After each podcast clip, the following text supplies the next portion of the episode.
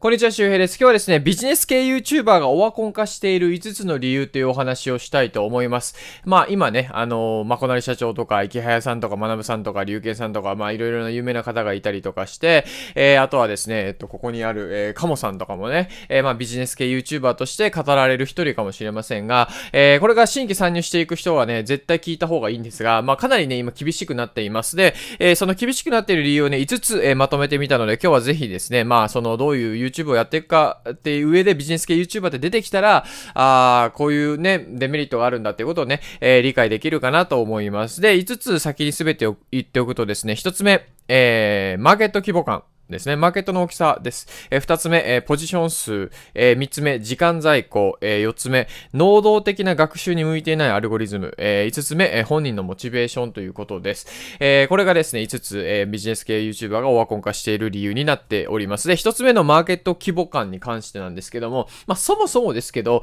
えー、YouTube 上のこのビジネス系 YouTuber の、まあ、まあ、なんだろう、その市場規模ってそこまで大きくないんですよね。やっぱり YouTuber ってこう、ヒカキンさんとか、はじめ社長とか、ディーゼ社長とか、まあ、あのあたりのこう、エンタメ系とか、えー、バラエティ系とか、まあ、あとはこう、ライフスタイルとか、えー、そういった系ですよね。まあ、要するに、まあ、ちょっとこう、日常の中の、まあ、楽しみ、エンタメとして、えー、消費するのはすごく YouTube はすごく大きなプラットフォームになってるんですが、何かを勉強しようとか、ね、えー、学習しようっていう感じで見てる人ってかなり小さいんですよ。なので、えー、YouTube プレミアムっていうね、えー、ものがあってですね、それ課金1000円課金するとですね、まあ、バックグラウンド再生とか、あとは、えー、オフラインでね、再生ができるということで、僕も池早大学とか、えー、オフラインにしたりとか、メンタリスト大悟さんはオフラインでダウンロードして、えー、その後ね、あの、どっかこう移動中に聞いたりとかってこともしてるんですけど、かなりその人口というのは少ないです。なので、まあ、大体多分トップのビジネス系 YouTuber でも100万人が行くか行かないかとかっていう、えー、ところだと思います。まあ、メンタリスト大悟さんちょっと飛び抜けてるっていうのはありますけどね。なので、マーケットの規模感としてすごく、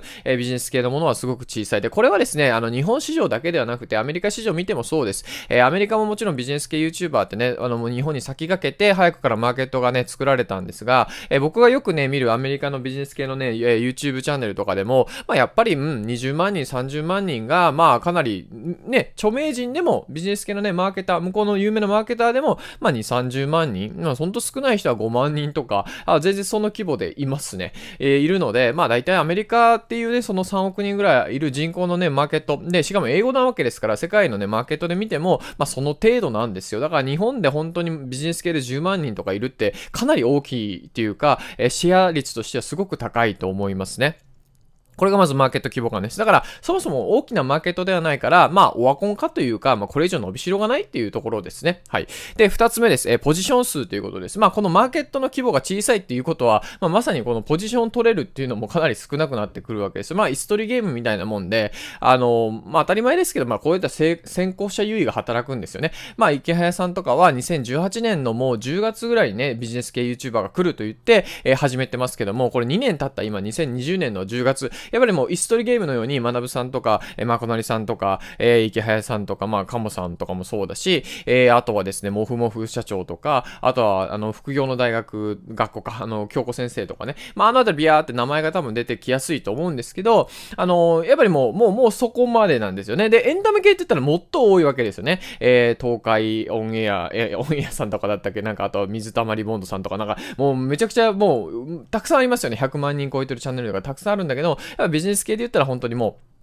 かなりマーケットも、あの、絞られてるし、えー、そのマーケットでじゃあ分配するシェアというか、パイというか、その椅子っていうのもかなり少ないわけですよ。まあだからなんかこう、ね、あの、なんだろうな、うん、似たようなチャンネルばっかりになってきてしまうっていうことなんで、まあ似たものだったらもうね、やっぱチャンネル登録者数は多い人から話聞いとけばいいやとか、やっぱそっちに集まってしまうんですよね。これはみんなが聞いてるからっていう、まあ、あの、なんか心理っていうのもあるんですけど、人気チャンネルってどんどん人気になっていきますから、なのでこれから参入するビジネス系 YouTuber でね、参入する人は、まあこのあたりはね、かなり、あの、パイが絞られてるというか、まあ、その中でもちろんニッチなジャンルはあってですね、だからまあ、登録者とか再生回数を、まあ、なんだろう、まあ、その、KPI とかにしてしまうとかなり難しいんですけど、そうではなくて、まあ、自分が出会うべき人が YouTube 内に必ずいて、その1人や2人や10人、100人に出会っていくために必ずやっていくっていうのでは全然、あの、いいと思います。だからまあ、やり方次第なんですよね。別に悪いわけじゃなくて、やるべきじゃないっていう話じゃなくて、やろうとしても、まあ、要するに再生回数伸ばそうとしてもかなりきついついよということです。はい。で、3つ目、えー、時間在庫ですね。時間在庫。皆さん聞いたことありますか？時間在庫って。当たり前ですけど、YouTube のに出てる、えー、1時間？ね。YouTube で1時間、1分間にアップロードされる動画の合計時間って500時間ぐらい確かあったのかな？ごめんなさい、ちょっと数が曖昧ですけど、まあ、膨大な数がですね、まあ、アップロードされてるわけですよ。で、その中にも、まあ、もちろん、その、ビジネス系とか、えー、そういう学習系のコンテンツもたくさんアップロードしてるんですが、皆さん聞く時間ないですよね。当たり前だけど、僕ら24時間1日決まっていて、すべて24時間 YouTube を見てるわけでもないし、僕ら普通に生活があってですね、えー、友達とご飯行ったりとか、恋人とデート行ったりとか、ね、そういうね、えー、普通に仕事をしたりとかって時間があるので、そもそも YouTube 見る時間っていうのは結構限られてるわけですよ。で、その中でたくさんの YouTube 見れないので、エンタメ系とかが来てしまうと、今芸能人とかのね、あの YouTube 参入で、まあやっぱ見ますよね。僕もあの、カジサクさんとか最近ね、あのまあ、よく見るようになりましたね。なので、まあそういうものとか、ああとはこう、サンドイッチマンさんとかね、なんかいろいろありますけど、まあそのあたりで僕見てますけど、やっぱそういうバラエティ系がやっぱ先に見ちゃったりするんですよ。で、えー、ビジネス系あ見ようと思ったらもう眠いとか、時間がないとかっていう風になってきちゃうわけですよね。まあなので、まあなかなかこの、あの、時間在庫余ってないっていうことですね。で、じゃあこの時間在庫の考え方的に、じゃあ YouTube どうしたらいいかっていうと、まあながら聞きできる、えー、コンテンツがまず一番大事だと思うし、まあその上で実は音声コンテンツっていうのはかなり流れ聞きされやすいので、まあ YouTube も攻めながら音声もやってみるっていうのも一ついいかもしれません。で、僕の、え、動画ではね、音声コンテンツコンテンツの始め方とかマネタイズの方法とか、海外事例とかの情報も入れてますので、えー、よければね、他の関連動画を見てみてください。えー、で、四つ目、えー、能動的な学習に向いていないアルゴリズムということで、まあこれはね、かなりあの、もうすごく、あの、もう有益なお話で、実はですね、これあの、僕がやってる音声配信のメディアのね、音声メディア研究、音声メディア研究サロンっていう60人ぐらい参加してる、えー、サロンがあるんですけど、そこで、えっ、ー、と、まあ、京子先生がですね、あのい、いるんですけど、その人はまあまあ YouTuber でね、11万人ぐらいいるので、これを見てる人もね、えー、登録してるとか見てる人もいるかもしれませんが、えー、その方が言ってたんですが、あんまり大きな声では言えませんがね、えー、実はあの、もうアルゴリズム自体がさ、まあ、YouTube ってどっちかというと、まあ、そのリ、コメンド式なんですよね。レコメンド、レコメンドでおすすめ、おすすめ、おすすめ、関連、関連、関連で、これって、要するに、まあ、人気なものを見せられるわけですよ。自分に合ってそうなものをね。でも、それってどっちかというとかなり受動的な主張の方法になっていて、学習ってそもそもかなり能動的ですよね。これやれこれやれというよりか、自分が調べたいこととか自分が学習したいことを見ますよね。もちろん、あ例えば僕だったらなんかこう体質改善とかの YouTube とか見始めると結構リコメンドで他の動画も出てきて、それで助かった。それであ欲しい情報が見つかったこともあるんですけど、まあなんだろう、これってまあなんか一応一旦あってですね、なんかずっとダラダラダラ見れてしまうのはどっちかというとバラエティ系で、学習系はこう、やっぱダラダラダラと学習することはあんまないわけですよね。やっぱ学習しに来てるわけですから、YouTube を見に来てるわけですから、そういう意味ではですね、やっぱその他の、なんだろう、こう、コンテンツに飛びやすかったりとかするので、まあ学習にはあんまり向いてない、えー、アルゴリズムだったりするのかなっていうのがね、今現状です。だから、まあもちろんこれが変わってですね、なんかこうビジネス系のものしかも表示されませんよとかっていう機能ももしかしたら出てくるかもしれませんが、まあでも YouTube としてはね、滞在時間を多分増やしたいだろうし、あんまり考えにくいことなのかなというふうに思います。なので、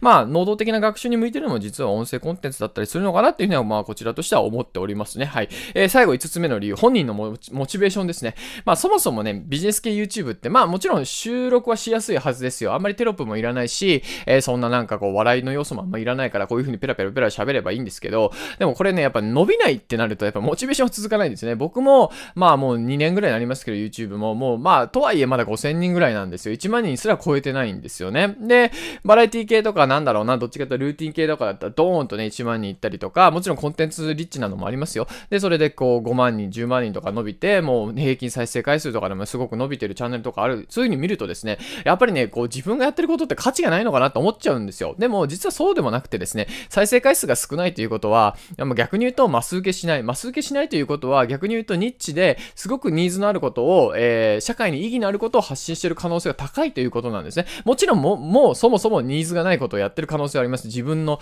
なんか日常とかね。でもこの日常とか受けるんですよね、意外とね。だから結構こう、40代子持ち、妻子なし、なんか工場勤務の人のなんかやつは、やっチャンネルだったかな。ああいうのもかなりバズってビャーって飲みましたよね。だから何がニーズがあって何がニーズがないかちょっとよくわからないんですけど、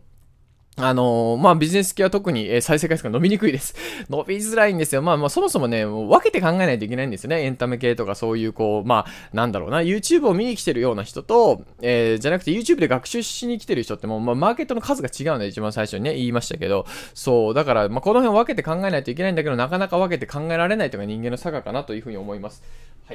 ここで今、瀬戸さんが来ましたね。まあ、このペットチャンネルとかもあるあるじゃないですか。めっちゃ見ますよ、僕も猫のチャンネルとかさ、犬のチャンネルとか、あの、パグ、パグ犬、パグ犬プーのチャンネルとかめちゃくちゃ見ますね。あの、めっちゃ面白いんで、そうそうそう。だからそういうのはやっぱ強いですよね。だから僕もメンタリスト大悟さんみたいにこうやって猫を抱えながらね、まあやるのもありなのかなっていうふうに思いますけど、はい。えー、可愛いですね。ということで今日はですね、ビジネス系 YouTuber がオワコン化している5つの理由、えー、1つ目がマーケット規模、ポジション数、えー、時間在庫、能動的な学習に向いてないアルゴリズム、本人のモチベーションというね、5つの理由で、えー、解説しました。で、まあ僕のおすすめとしてはもちろん YouTube やっていくのもありです。僕も、あの、ゆったりゆったりとね、週に数本ずつですけど上げてますので、まあこれはこれで僕はいいかなと思うし、あの、この音声って実はですね、あの、アンカーというプラットフォームを使えばですね、あの、ポッドキャストができるんですよね。そう。この音声だけをラジオにできるんです。僕は基本もうテロップも何も入れてないし、画面見なくても理解できるように、あ、なってるので、あの、首舐めないで、えー、なってるので、あの、なんだろう、あの、音声をそのまま利用することもできるんですよね。で、これあんま嫌われない方法だったりもするので、全然人口っていうか大陸が違うんで、YouTube で音声出てるのになんかね、映像出てるのに、ポッドキャストで、え、音声なんか聞かねえよみたいな人ってあんまいないんですよ。どちらかというと、ながら聞きで聞けるから、ポッドキャストにも YouTube の音声だったら助かるみたいな、え、人が結構いたりするので、まあ、こういうところを探っていくのも一つありかもしれませんね。なので、ビジネス系で考えてる人は、まあ、ぜひですね、ポッドキャストの可能性もかなり高いので、えー、まあ、そちらもね、あの、今、海外 YouTuber がポッドキャストに参入してる理由とかっていうのを解説してる動画もあるので、よければ関連動画とか見てもらったりとか、えー、僕はポッドキャスト、Apple Podcast や、あとは Voicy とかですね、で、毎日ラジオ配信をしてますので、そちらでも結構こう、マーケットの情報とか、えー、どういうふうに音声配信やったらいいかとか、あとはまあ、副業の話とかね、えっ、ー、と、なんだ、あの、自分で個人で稼ぐ方法とかっていうの話もしてますので、えー、よければ、えー、概要欄、ね、えー、動画概要欄とか覗いてもらったらいいかなと思います。というわけで、えー、また次回お会いしましょう。バイバイ。バイバイ。バイバイって言える？ヒットしたん。言えない。言えないね。噛んで噛んで噛みまくりますね、あなた。うん。はい、ありがとうございます。はい、この後僕は草刈りをしたいと思います。はい、寒くなってきましたね。皆さんも風邪ひかないように。はい、バイバーイ。